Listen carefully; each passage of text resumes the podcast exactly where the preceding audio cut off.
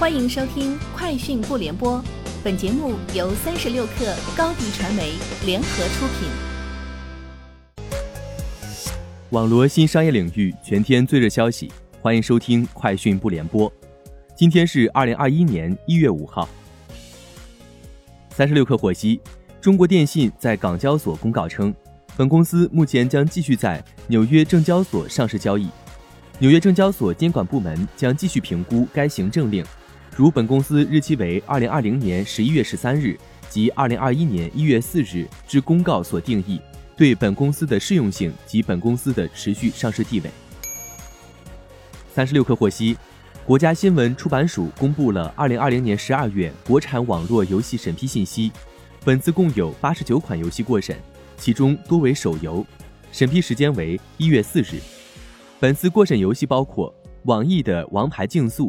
三七互娱、苍之路、完美世界、非常英雄、救世奇缘、四三九九、猎网之剑等。抖音今天发布二零二零抖音数据报告，报告从用户表达、内容价值等多个维度，展现了过去一年抖音的变化。报告披露，截至二零二零年十二月，抖音日均视频搜索量突破四亿。报告显示，电饭锅蛋糕成为二零二零抖音用户最爱的自制美食。相关视频播放量超过九十三亿次，在家上网课成为疫情期间学生们的主要学习方式之一。二零二零年，抖音上有超过三千六百万人观看清华大学的直播。一月一号至一月三号，IMAX 中国内地约六百八十家影院票房收入四千三百万元，创下 IMAX 中国史上最佳元旦档票房成绩。元旦当天比二零二零同日增长百分之二百五。与此同时，IMAX 厅观影人次高达八十三万，刷新该档期最高观影人次记录。据晚点 Later Post 的消息，滴滴计划于二零二一年上市，或将选择在香港上市，目标估值约为六百至八百亿美元。目前正与包括高盛、摩根大通在内的投行接洽。一位行业分析人士称。滴滴将上市地点选在香港，而非 Uber 所在地美国，主要因为美国政策并不明朗。针对上市消息，未来汽车日报向滴滴方求证，未得到具体回应。知乎网页显示，由于违反知乎社区管理规定，拼多多的知乎官方账号被禁言十五天，而根据网友截图显示，该账号一度被永久禁言。根据知乎机构号入驻服务协议。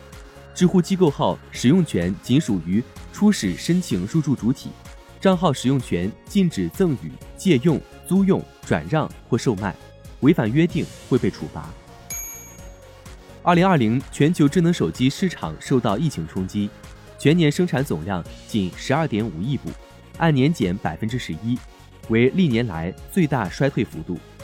全球前六大品牌排名依序为三星、苹果。华为、小米、OPPO 及 vivo。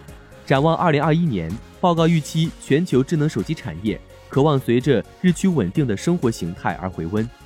透过周期性的换机需求以及新兴市场的需求支撑，预估全年生产总量将成长至十三点六亿部，按年回升百分之九。以上就是今天节目的全部内容，明天见。欢迎添加克小七微信，qi 三六 kr，加入三十六氪粉丝群。高迪传媒为广大企业提供新媒体短视频代运营服务，商务合作请关注微信公众号高迪传媒。